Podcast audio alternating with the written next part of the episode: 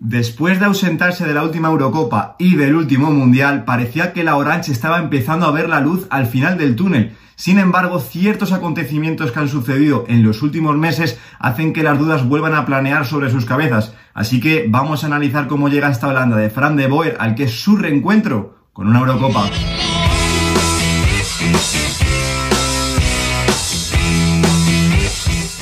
Muy buenos días chicos, como siempre digo, bienvenidos un día más al canal. Aquí estamos un día más repasando las que a priori son las selecciones favoritas para levantar la Eurocopa y hoy vamos a analizar a la Holanda de Fran de Boer. No hace mucho tiempo que Holanda era considerada sin lugar a dudas una de las grandes potencias a nivel del fútbol de selecciones, pero ese relevo generacional a los Arjen Robben, Wesley Snyder o Robin Van Persie de momento no ha conseguido hacer ni sombra a sus antecesores. Bien es cierto que el proyecto en los últimos años parecía que volvía a recuperar un poquito la forma, pero la espantada de Ronald Koeman prácticamente hace un año y la baja de su mejor jugador y su capitán Virgil van Dijk hacen que la duda vuelva a aparecer en torno al combinado que dirige Frank de Boer. ¿Quiénes son los seleccionados por el seleccionador holandés para esta Eurocopa? Pues bueno, cubre el cupo de los 26 futbolistas y se lleva tres porteros, Bizot, que ha entrado a última hora sustituyendo a un lesionado Silesen, Krul y este Kellenburg. En línea defensiva se lleva a Patrick Van Aanholt,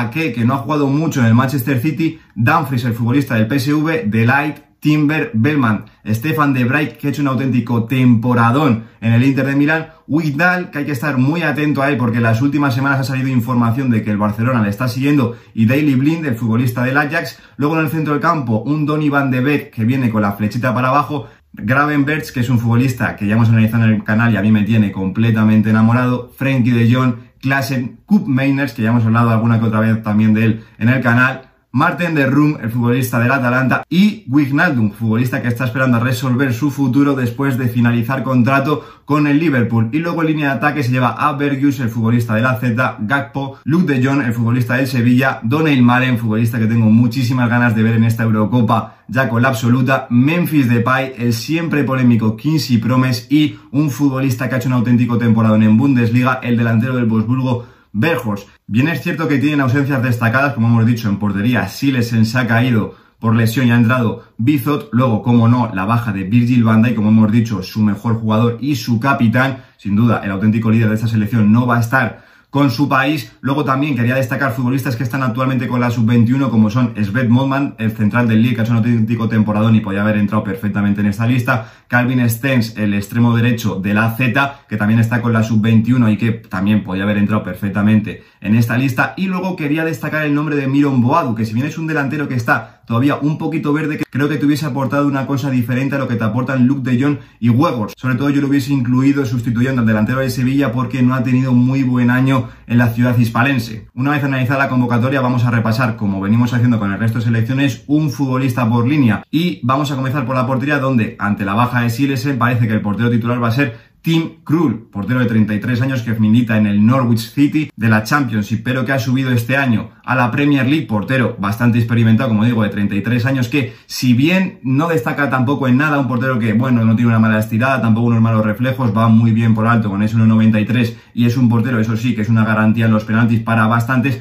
pues creo que la línea de la portería con Tim Krul es uno de los mayores déficits competitivos que tiene esta Holanda de cara a esta Eurocopa. En línea defensiva, pues también ante la baja de Virgil van Dijk, Matisse Delight tiene que dar un pasito adelante, el futbolista de 21 años de la Juventus, futbolista muy jovencito, pero que va muy bien al robo, muy bien en el marcaje, muy bien en el juego aéreo con ese 1.88 y que luego es un futbolista bastante fuerte. Si bien es cierto, es un futbolista que ya, aunque tenga 21 años, está muy experimentado y muy curtido en el fútbol europeo, parece que esta Eurocopa sobre todo en ese papel de líder de la defensa, le llega un poquito pronto al futbolista de la Juventus. En el centro del campo, uno que sí que sí tiene que llevar el control absoluto del equipo es Frenkie de Jong, el futbolista de 24 años del Fútbol Club Barcelona, futbolista que puede actuar tanto en el interior como en la posición de pivote, como también en algún momento en la posición de central, donde le hemos visto muchísimo en Holanda, pero yo creo que donde más marca la diferencia Frenkie de Jong es en el centro del campo, sobre todo en la posición de interior, ya que es un futbolista con un cambio de ritmo muy muy bueno que supera muchísimas líneas con su regate en conducción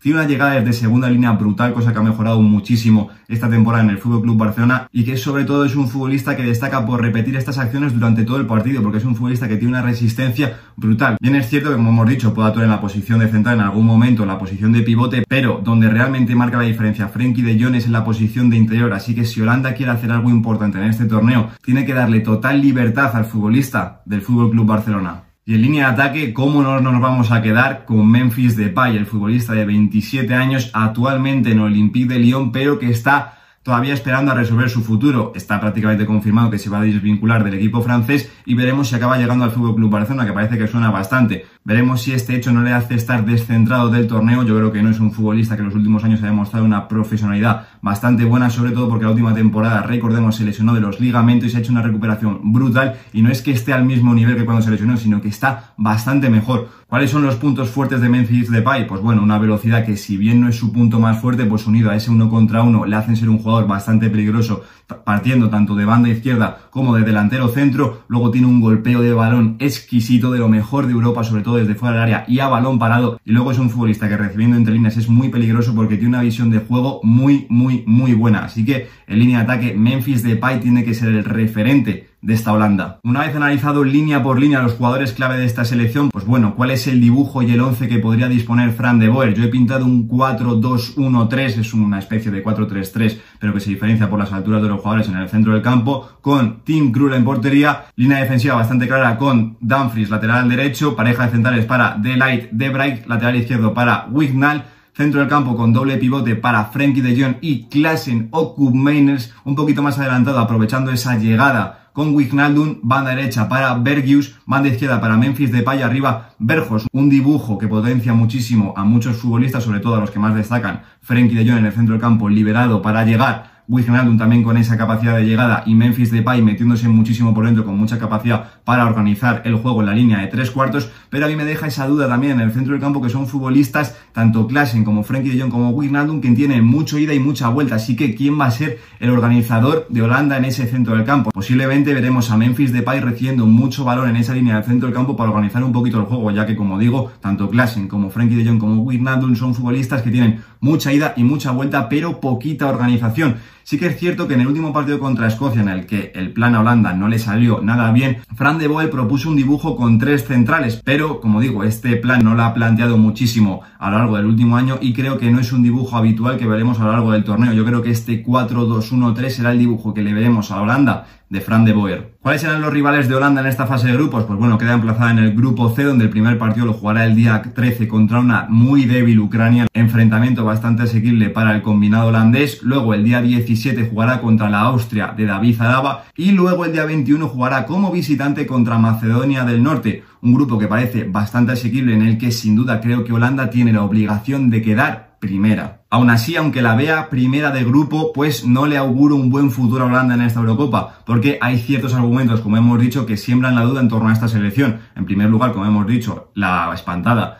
de Ronald Koeman, el proyecto lo cogió Fran de Boer y solamente tiene un año de vida y hemos visto cómo parece que la idea se está erosionando un poquito, como hemos destacado en el último partido contra Escocia, cambió el dibujo porque en los últimos meses Holanda no estaba jugando demasiado bien y el seleccionador ha intentado probar alguna que otra cosa diferente y esto acompañado a la baja de su jerarca, de su capitán, de su mejor jugador Virgil van Dijk y que tampoco tienen un crack como otras selecciones consagrado a nivel mundial, a mí me hacen que no pueda colocar a esta Holanda más arriba de como outsider, una candidata al título? Sí, puede serlo. ¿Puede ganar el torneo? Sí, perfectamente, como digo con el resto de selecciones. Pero, como digo, creo que es un proyecto que ha perdido un poquito de la idea y un poquito del norte desde la huida de Ronald Koeman y que Fran de Boer todavía no ha conseguido dar con la tecla de esta selección. Así que, como digo, yo la coloco como outsider al título. Hasta aquí mi análisis a la Holanda de Fran de Boer. Como digo, outsider para mí al título. Veremos si no acaba dando la sorpresa o si por el contrario no se acaba pegando un batacazo en fase de grupos, ya que, como digo, en los últimos meses esta Holanda no está ofreciendo muchas garantías competitivas. Por mi parte nada más, nos vemos mañana en un nuevo vídeo en el que analizaremos una de las grandes potencias, uno de los grandes combinados de cara a levantar esta próxima Eurocopa, la Inglaterra de Gareth Southgate. Yo lo dejo aquí.